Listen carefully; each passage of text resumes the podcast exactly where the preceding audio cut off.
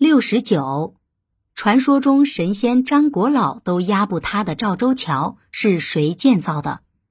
赵州桥坐落于河北赵县的小河上，也叫大石桥、安济桥，因其精巧的设计和精美的装饰，得到国内外众多赞誉。当地的传说认为，建造这座桥的正是能工巧匠鲁班。小河每逢雨季来临，雨水、山泉水。沿途汇聚的河水一并顺着河道流下，河水猛涨，难以通行，给居住在小河两岸的人们带来很大麻烦。巧匠鲁班赶到小河，施展他神奇的本领，一夜之间便造好了赵州桥。大桥平稳坚固，当地百姓欢欣鼓舞。一夜造桥的消息迅速传开，惊动了张国老和柴王爷。张国老和柴王爷一个骑着毛驴，一个推着小车，来到赵州桥旁。他们问鲁班：“这座桥够不够结实？能不能受得住他们通过？”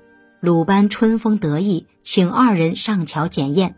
不过，张国老在搭链里装了太阳和月亮，柴王爷的小推车里藏的是五岳名山。二人刚一上桥，石桥就开始晃动。鲁班见势不妙。急忙跃入河中，用双手托起赵州桥，这才让二人顺利通过。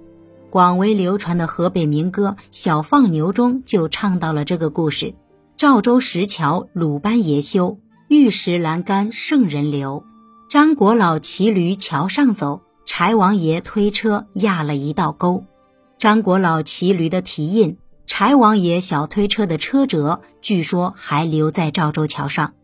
这当然只是民间的传说，即便真是鲁班所造，大桥也不可能在一夜之间建起来。赵州桥的设计者其实是隋代杰出的工匠李春。公元五九九年，石桥完工。赵州桥经历了多次水灾、战乱和地震，至今仍然坚固地伫立在小河之上，供两岸居民来往通行。桥的栏板和望柱上雕刻着各式各样的蛟龙。花式、竹节等图案具有很高的艺术价值。一九六一年，赵州桥被国务院列为全国重点保护文物。一九六二年，赵州桥变身为国家邮电部发布的邮票图案，这表明了赵州桥设计者和建造者的聪明才智，也难怪人们在传说中把建造者说成鲁班了。